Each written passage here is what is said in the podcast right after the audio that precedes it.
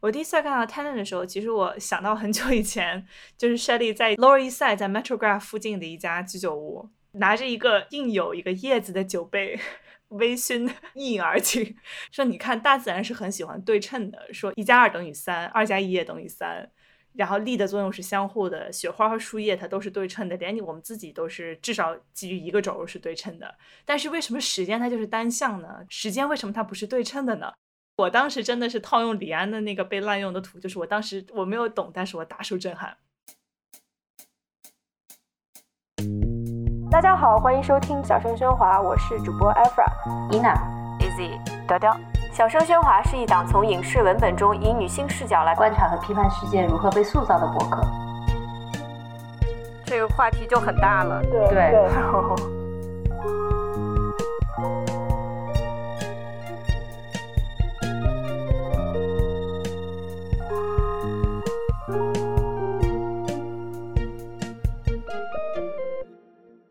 家好，欢迎收听这一期的小声喧哗，我是主播雕雕。如果你喜欢我们的节目的话，可以去爱发电和 Patreon 上支持我们，给我们打钱。文艺复兴是赞助我们，收买我们的灵魂。收到的钱会被用于剪辑、设计等播客的日常花销中。两个众筹平台的链接会放在节目文案里。今天和我在一起的还有另一位主播阿花。Hello，我是阿 Fra。呃，还有我们生活中的老朋友，但是是第一次上节目的听众们的新朋友，呃，Shelly。Hello，大家好，我是 Shelly。你知道，就是人洗澡的时候会有一些奇奇怪怪的想法，然后我就有一天洗澡的时候就突然想到一个笑话，我就特别想拿这个笑话来 介绍 Shelly。OK，cringy warning，现在开始冷笑话警警告大家，把把就是你的拉链都拉一拉。那这个笑话是这样的，就是有一个留学生呢，他刚刚落地在哥大，对吧？现在九月份了，留学生们都回来了。然后他下地铁站之后说，打开手机发现，哎呀，我的时间还在北京时区。他又很累，然后脑子有点不太转，英文的这个技技能包还没有完全激活。但是他很想知道现在几点，就随便在街上拉住一个人问说：“Excuse me, what is time？” 北京北京留学生，这是一个北京留学生，对，是北大的，对，北大的人一定会告诉你他是北大的。我们现在告诉你他是北大的，呃，然后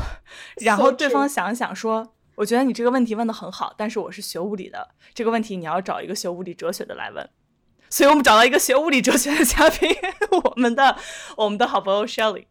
对，嗯，这就是这就是调调的笑话，这就是雕雕笑话。如果你没有笑的话，他就已经讲完了，就讲完了，结束 了，就是这场噩梦已经结束了。呃，Shelly 现在是物理哲学博士在读，你要不要给大家简单介绍一下，就是物理哲学它到底是？它到底是什么？What is that? What is What is time? 就是 What is 物理哲学？大哥，你玩摇滚玩它有啥用？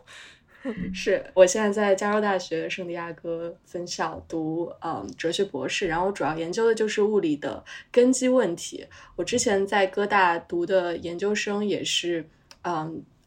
读物理的根物理的哲学根基。然后这一方面，我们通常会把这些问题分成三大类。一大类是相对论当中的时间空间上的形而上学，就是时间到底有没有流逝，时间和空间的关系到底是什么。然后另一大类就涉及到热力学还有统计力学当中的时间箭头问题，时间为什么是单向的？嗯，为什么我们生活当中会有这样非常明显的时间箭头的现象？以及熵为什么总是增加？呃，或者说持平不会减少？然后最后还有一大类就是量子力学，呃，很多哲学家也还在讨论量子力学的诠释问题。总之，这个领域不是研究量子禅宗的，因为每次我说到。物理哲学，很多人都会问，嗯，所以佛也是这么说的，佛也是这么说的，他在也不在，对，几千年前，对，呃，我自己也研究一些就是更广泛的呃科学哲学的问题，比如说物理定律在科学当中的角色，它的本质是什么，还有对称性在物理当中的角色这些问题。我们这个系列其实要聊的内容跟 Shelly 的本职工作。研究方向有非常非常大的关系，呃，我们想要通过三个电影，就是《Tenet》信条，呃，《Loki》其实它不是电影，《Loki》的这个漫威的 Loki 单人剧和《Interstellar》呃，《星际穿越》来讲一讲电影和电视剧中我们非常非常喜欢的一个分类，就是时间穿越。对，呃，我们作为观众体验电影的方式是一帧一帧一帧按照顺序体验的，然后我们作为人类体验时间方式是单向的，顺着时间流失的这个方向就是过去、现在和将来这样的 这样的体验的。然后我们接下来要聊的三部作品是通过玩弄时间的格局，作为一种剧情上的手段，来达到挑战我们熟悉的认知、叙事和因果关系的这么一个结果。所以他们其实都非常的好看，然后呃，在看的时候也会被豆瓣或者是知乎认为是加引号的这种 smart people film，就是好像要烧脑剧，呃，因为它会在很多因果关系中有一些违背我们日常经验的地方。我们这期节目就是我们要聊的第一部电影，是诺兰在疫情期间顶峰上映的《Tenet》信条。我们把信条单拎出来说，是因为它其实代表了时间穿越故事中逻辑中的一种。嗯，虽然在不同的时间旅行的故事里面，时间旅行的逻辑和结构都会有所不同，但是根据剧作家定义出的不同的时间穿越规则，我们其实是可以打开很多剧情的可能性。之前死人可以复活，之前发生的事情可以被重新被改写，之前觉得重要的事情可以变得不重要。但是 Tenet 这个门类的故事更多的是只有一条单一的时间线，就是未来是不会被时空穿越所改变的。用 Tenet 的台词在描述就是 What has happened happened，已经发生事情就已经发生了。这种故事的剧情里面，一你会看到有很多个不同时间的自己同时存在。你有的时候还会要要躲一下，就是你不要撞到过去的那个自己，新的自己能够做新的事情，改去改变结局。这两者也可以互动，但是整个故事从头到尾只有一条时间线，它有一个跳回去的过程。但是时间穿越的结果是只有一个的，一个可能大家更熟悉的例子是《哈利波特与阿兹卡班的囚徒》里面，Hermione 赫敏用时间转换器回到进过去解救巴克比克的这个故事，就他们就是在霍格沃兹那个时候同时有两个赫敏，但是后来时间转换器作为这个剧情工具，它有点太太强大，也很难写，后来这个剧情工具就被麦格教授给收回了。嗯，是，我觉得其实，在电影当中，“What happened happened” 这句话出现好多次。印象最深的是 Neil 当时说：“虽然呃，What happened happened，但是我们必须还是要去做这件事情。我们不能坐以待毙，我们不能把它作为呃什么事儿都不做的借口。”那这句话其实，在电影当中出现了很多次。我们在日常生活中也常常说啊，反正已经发生了，呃，就不要再去想了，或者说，反正你也没有办法去改变过去，那你也没有必要再去想或者去难过。但是对于一个时空穿越为主题的电影，我听到这句话的时候，其实是非常激动的。我当时就想，终于有人把穿越这件事情讲对了，因为大部分。就是科幻作品，以前的科科幻作品在处理时空穿越的时候，都会犯一个非常根本的逻辑错误，那就是主人公回到过去，然后改变了过去，这也是其实非常符合我们直觉想象的。但 David Lewis 就是二十世纪非常重要的一个美国哲学家，曾经写过一篇文章，专门指出这种时空穿越当中的逻辑问题。当我们说穿越到过去改变了过去的时候，我们好像假设我们有两种过去，或者说有两个过去，一个是改变之前的版本，我们体验过的版本 A，另一个是改变之后的版本版本 B。但是我们在同一个世界上只有一个过去，就我们并没有在过去的某一个时间点经历两种不同版本的过去，然后又在之后的时间点这两个版本变成了一个版本。呃，换句话说，就是穿越到过去，我们不可能凭空制造出一个新的过去。呃，那穿越回去到底意味着什么呢？难道就是什么都不能做，什么都不能改变吗？其实也不是。这时候我们就需要去讨论什么叫做改变，就是什么意义上的改变是被物理或者说被逻辑允许的。而这一点，其实 Tenet 就打败了大部分其他的时空穿越的电影。因为他把改变这一层意义，至少在逻辑上给讲对了。插入一段剧透，如果你没有看过《信条》的话，其实你没有看过《信条》的话，其实你也可以听，你听完之后可能就看懂了。对，这个男主就 protagonist 和 Neil 在奥斯陆的自由港，就是他们两个隔着一个玻璃，然后这个玻璃上的子弹一个一个的消失，然后他们镜头哗往前一摇，就发现前面有一个大铁坨。就是这个时间转向通道。然后铁托门打开了，然后里面蹦出来两个人，就两边同时蹦出来两个人。我们后来看完之后知道说，哦，这个是未来的 protagonist 的两个方向，一个是进去的，一个是出来的。然后大家哗打了一通，然后跑了。然后我们又跟着剧情后来的这个 protagonist，也就是穿着防护服的，穿着防护服的，呃，也就穿着防护服的 protagonist，从这个大铁图里面跳出来，这个人的视角又重新看了一遍这个打斗，只不过时间是逆向的。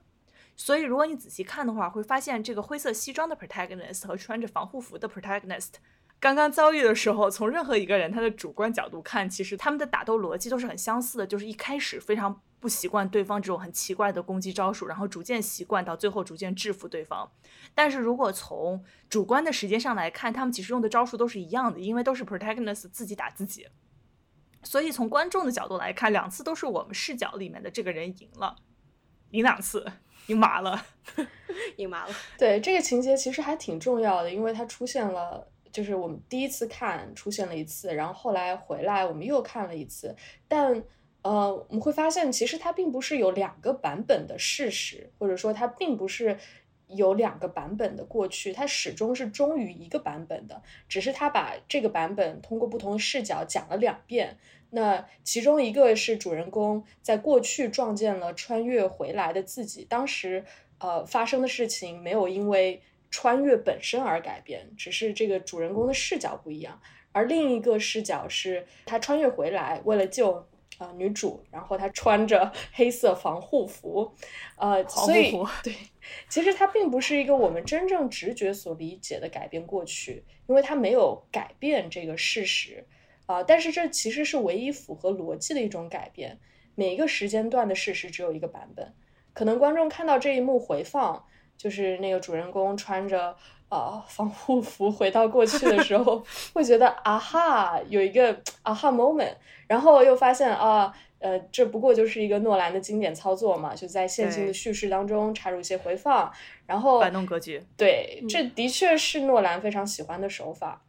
甚至说他已经被用烂了，在各种他的电影当中一直出现。但是我觉得在这个电影里面，其实这个手法是用的非常妙的。妙就妙在他讲对了这个改变这一层意义，就是这一层插入的回放，其实是非常符合我们物理或者逻辑上所说的这个穿越可能会发生的这样的一个描述。所以，我们对时空穿越或者说改变过去这个概念的错误直觉，很多时候也是因为我们本身感受这个世界的方式是线性的。一件一件，就一帧一帧，像阿弗尔之前说的，如果我们有直观的一种非线性的感知四维时空的能力，那可能我们对改变这一层理解就完全不一样了。嗯，对，基于这样的理解，我们可能就是这样线性的思路，我们就会把穿越时空在几何上理解成一个 loop，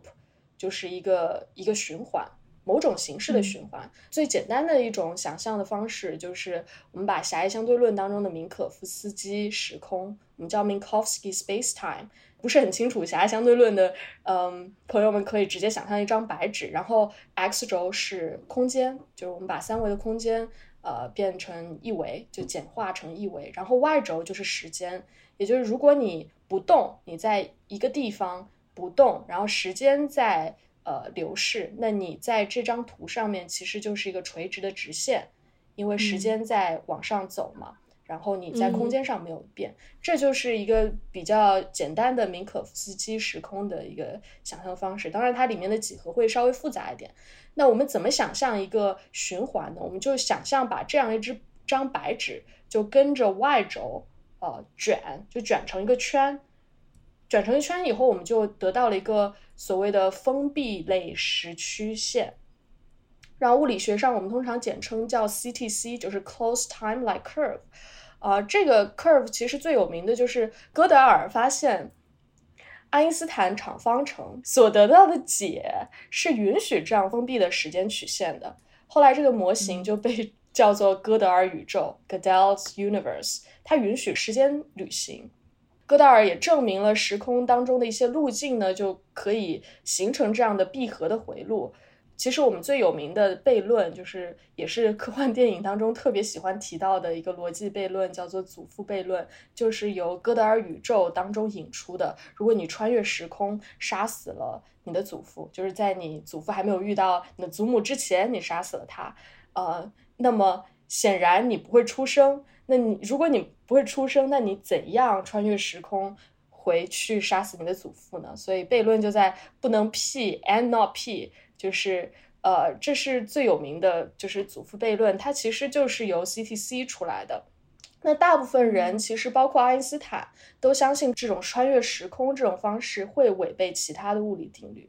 呃，不过就没有人完全在理论上否认这一点，因为毕竟这个 CTC 是。被场方程就是爱因斯坦方程所允许的，但是同时爱因斯坦其实对热力学第二定律深信不疑，就是熵增这个定律，他觉得哥德尔宇宙当中就之前和之后这两个概念是完全被混淆的，而且是没有意义的。你可以想象，在一个 loop，在一个这个呃卷成的这个纸上面。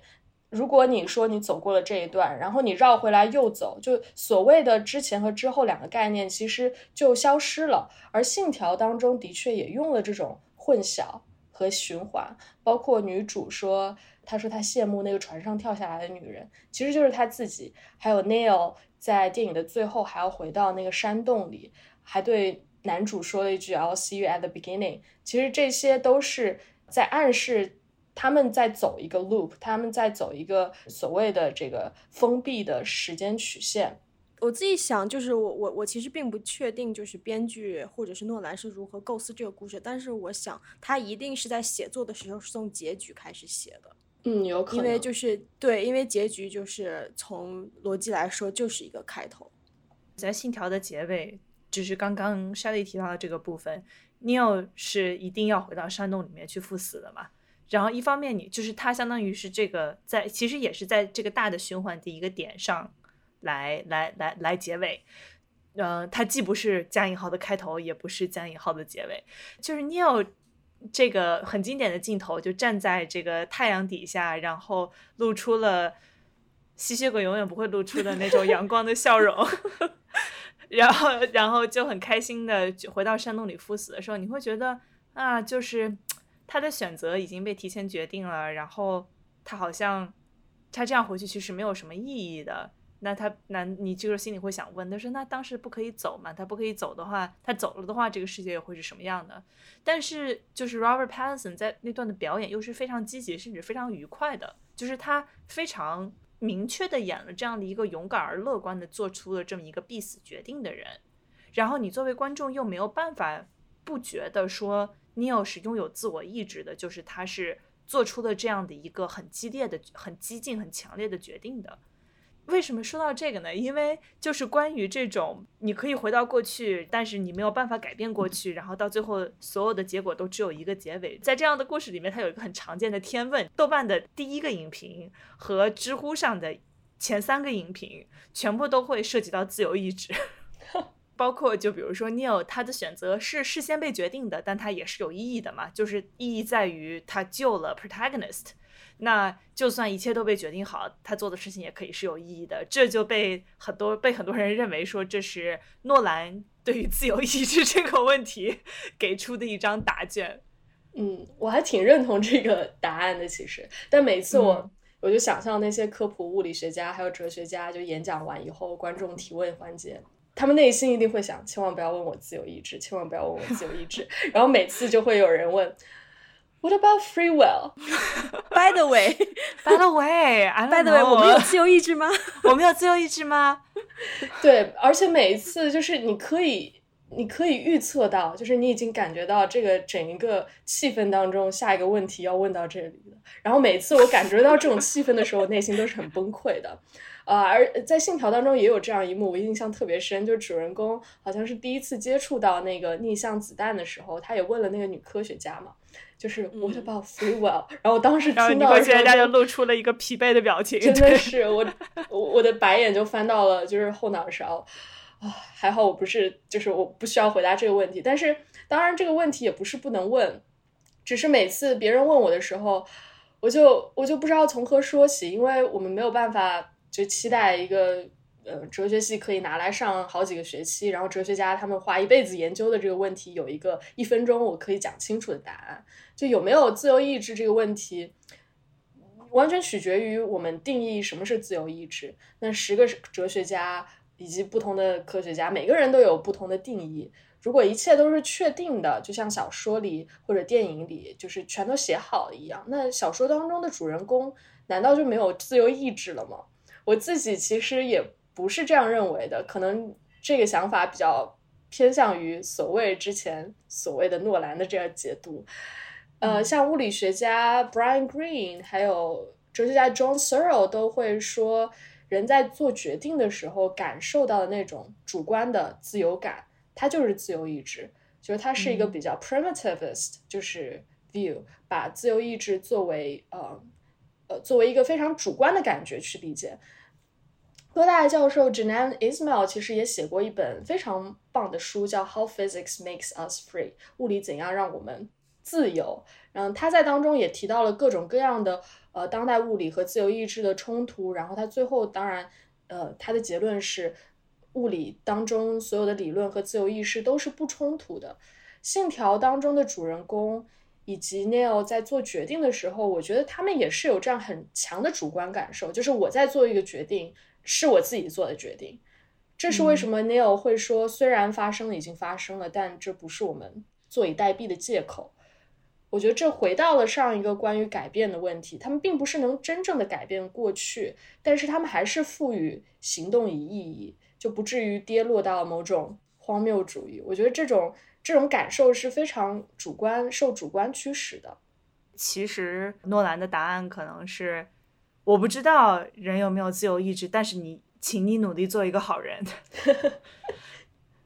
就是做一个好人这件事情，你你现在所相信的一切，就是你觉得你应该保护的人，你应该做的事情，你觉得做的对的事情，都不会被物理。的这些玩弄歌曲 所挑战，诺兰总是喜欢这样用各种各样花里胡哨的方式，然后告诉你一个非常简单的道理，这就请做一个好人吧，顺便照顾好你的爸妈和孩子。Right，对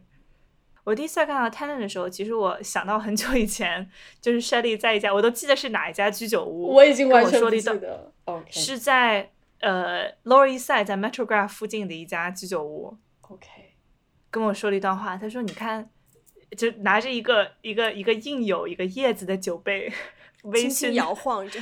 轻没有轻轻摇晃的一饮而尽。然后，然后说说你看，大自然是很喜欢对称的，说一加一等于一加二等于三，二加一也等于三。”然后力的作用是相互的，雪花和树叶它都是对称的，连你我们自己都是至少基于一个轴是对称的。但是为什么时间它就是单向呢？时间为什么它不是对称的呢？就是我当时真的是套用李安的那个被滥用的图，就是我当时我没有懂，但是我大受震撼。我看到我是完全不记得我说过这些话了，但是但是听起来是你会说的话吧？绝对是你会，听起来像是我会做的事情。也很久以前了，我们在纽约之前一起玩的时候也是很久以前的事情。是。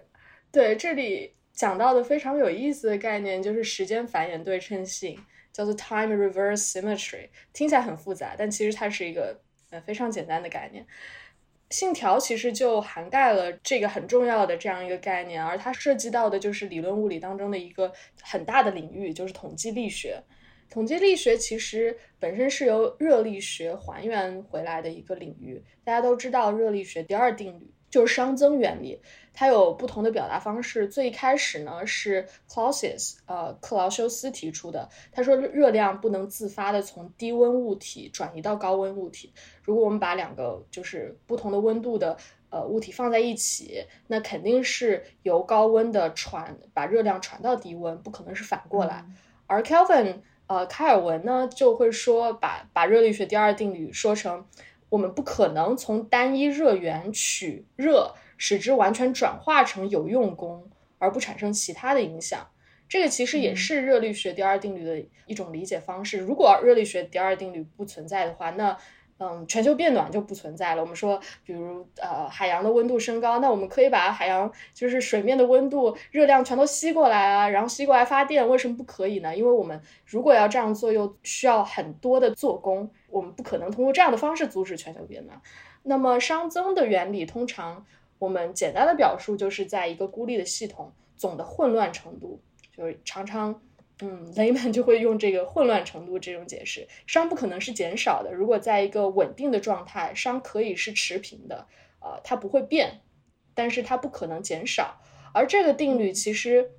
是具有很强的时间方向性的。它是一个就是时间方向性的不对称的定律，它概括了我们平时观察到的很多现象，比如说冰溶于温水啊，呃，牛奶倒入咖啡它会散开，烟雾会在房间散开，还还有就是人的这个衰老等等。那换句话说，所有我们宏观能观察的现象，其实都是时间繁衍不对称的。那为什么把它叫做繁衍不对称呢？我们其实可以想象，就是一个视频，比如说我把一个鸡蛋。摔在地上，呃，这样一个视频，然后我把这个视频倒放，粉碎的鸡蛋壳突然聚拢在一起，然后蛋液也和蛋壳都组成在一起，变成一个椭圆形。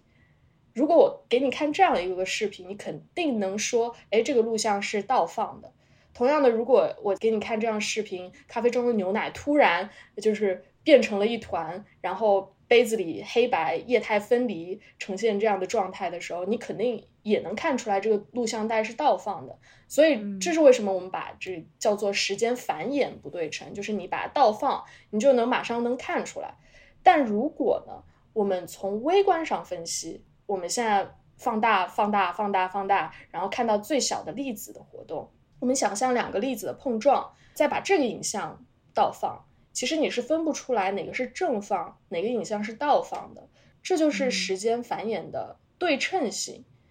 然后粒子运动呢，其实它是根据运动方程式的。这里我们可以用比较熟悉的，比如说牛顿第二定律 F 等于 ma，或者薛定谔呃方程都没有关系，因为具体用什么方程不重要，重要的是这些运动方程，这些所有的 equations of motion，它都是时间繁衍对称的。嗯，你可以想象另外一个画面，就是我拿一个粒子，啊，然后它在运动，它在图图像中运动，我做一个时间繁衍的变换，把它当时的速度 v 变成负 v，就加一个负号，它其实只是改变了方向，但它的运动轨迹还是符合原来的运动方程的，也就是说它还是 F 等于 ma 的一个解。那数学上我们就可以用，比如说。呃，运动方程式的时间二次导数来解释，说这是时间繁衍对称的。这我们就讲到了微观上，我们有时间繁衍对称，然后这一个世纪大问题就出现了。Thanks，我发现宏观上所有的现象都是时间繁衍不对称的，时间是有箭头的，我们人没有办法返老还童。但是微观上呢，所有的物理理论。都是有时间繁衍对称性的。那我们怎么样用微观来解释宏观呢？我们怎么把宏观的现象还原到微观呢？宏观上的时间箭头到底是哪里跑出来的？还有就是时间箭头到底存在吗？就是它是客观存在的吗？就是一个粒子没有，但是五个粒子突然就有了。这其实也就呃涉及到了现在非常热门的这个复杂系统。有一个理论叫做涌现理论，这个涌现理论就是刚刚雕雕说的，就是一个粒子它在自己运动，没有这种所谓的因果或者是时间的一个秩序的关系，但是一大堆粒子相互运动，就突然就有了，就它成成为一坨的时候，然后它突然就有了一个宏观的特性，就是所以呃，我最近也在看一本书，呃，讲的大概是这个，就是。里面有一句话我印象特别清楚，就是唯一能把过去和未来区分开来的物理定律就是热学第二定律，就等于说在这个世界的基本方程中，仅仅在于有热量的地方，时间的方向性才会出现。就像刚刚 Shirley 说的，就是当我们放一个画面，然后这个画面画面全是粒子在不断的运动的话，我们是分不清楚这个时间到底是向前还是向后的，所以我们。我们其实就可以说，在微观层面上，时间其实并不存在的，因为在这个微观层面，它并没有一个因果的关系。就当我们还原到了我们每天生活的能触碰到的物理世界，才有一个所谓的因果关系，才有所谓的时间流向的现象。对，其实信条当中就在不断用物理上的这样一个概念，比如说它的逆向子弹。还有逆向奔跑、逆向开车，就是用这样一个影像上的倒放技术把物理学家所提到的微观上的时间繁衍对称性展现在了宏观上给我们看。而在统计力学上，其实因为我们知道热力学第二定律其实是一个宏观的理论，通常我们会希望把宏观理论还原到微观，得到更深刻的解释。其实统计力学之所以有这一门学科，它从热力学发展过来，就是因为当时像波尔兹曼、吉布斯他们都想做这样一个还原的工作，来解释这个时间箭头在物理当中的存在。但是他们这些尝试其实都不是特别完美，因为时间关系，我们可能没有办法在这里展开，就是波茨波尔兹曼到底是怎么想的。但是到目前为止，其实这个问题还是遗留下很多争论，关于时间之箭到底存不存在。而有些人认为，时间箭头最本质上其实是不存在的，或者说它是一个 emergent 突现的派生的这样一个概念。那么，信条所描述的一些情节，在这样的理解当中，至少成为一种理论的可能，因为时间箭头本质不存在。啊，那有另一些人呢，会认为时间箭头肯定存在啊，我们。时时刻刻都体验的呃衰老，那么它根本是存在的。那如果我们假设时间箭头根本存在，呃，而我们在我们的微观的基础的物理定律当中找不到时间箭头，那就说明我们物理定律不是很完整。至少在根基上，我们还需要加入这样一个东西。那至于怎么加，其实也还是呃这个领域其实还在研究当中，嗯，就没有一个非常。完美的结论吧。我记得我当时在上，就是在上我研究生第一门热力学的哲学课的时候，当时教授就跟我说一个 fun fact。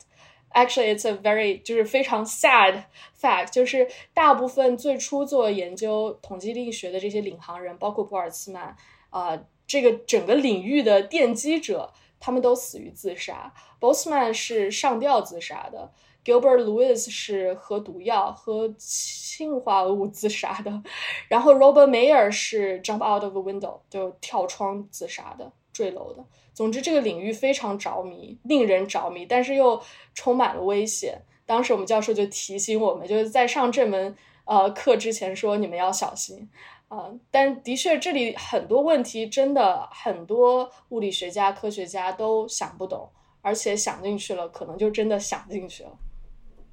所以你要 take care，你要照顾好你自己，你要照顾好自己。你要是撑不住了，谢谢朋友们的关心。在大理等你，在大理等你。我们你撑不住了，我们攒钱去科罗拉多或者是大理买一个小山包，然后盖个小房子，然后种菜、养鸡、禅修、写小说，非常完美。感谢收听这一期的小声喧哗。如果你喜欢我们的节目，可以去爱发电和 Patreon 上支持我们，筹到的钱会被用于剪辑、设计等播客的日常花销中。两个众筹平台的链接会被放在节目文案里。为了保证大家可以及时稳定的收到我们的播客，我们推荐大家使用泛用型的播客客户端订阅我们的播客。以苹果播客为例，你可以打开苹果自带的播客客户端，选择资料库右上角点击编辑，并点击通过 URL 添加节目，粘贴我们的 RSS feed。RSS 的链接已经放在我们的文案最下方。如果你有兴趣讨论商业合作，也欢迎使用文案中的邮箱联系我们。谢谢大家，我们下期节目再见。